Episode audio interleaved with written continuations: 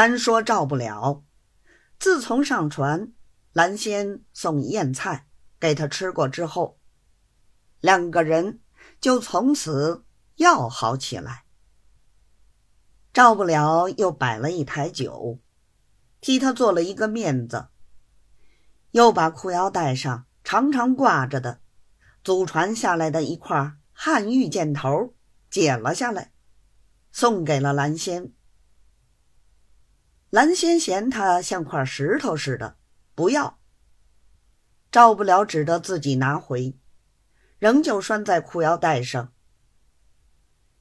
一时面子上落不下，就说：“现在路上没有好东西给你，将来回省之后，一定打副金镯子送你，几百块钱算不了什么。”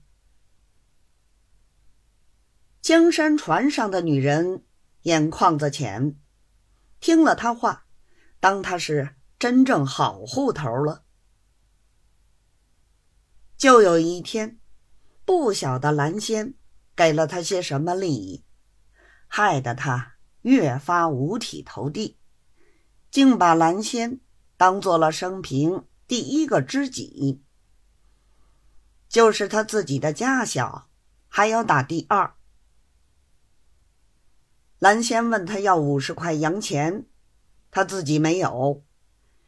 这几天看见文七用的钱。向水淌，晓得他有钱，想问他借，怕他见笑。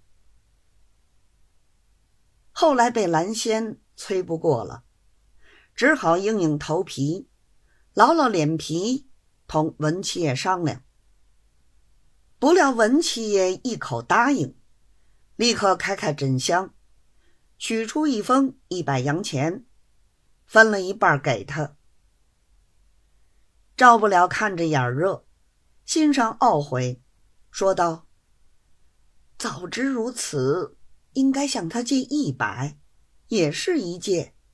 如今只有五十，统统被蓝仙拿了去，我还是没有。”一面想的时候，文七爷早把那剩下的五十块洋钱包好，仍旧锁入枕箱去了。照不了不好再说别的，谢了一声，两只手捧了出来。不到一刻功夫，已经到了蓝仙手里去了。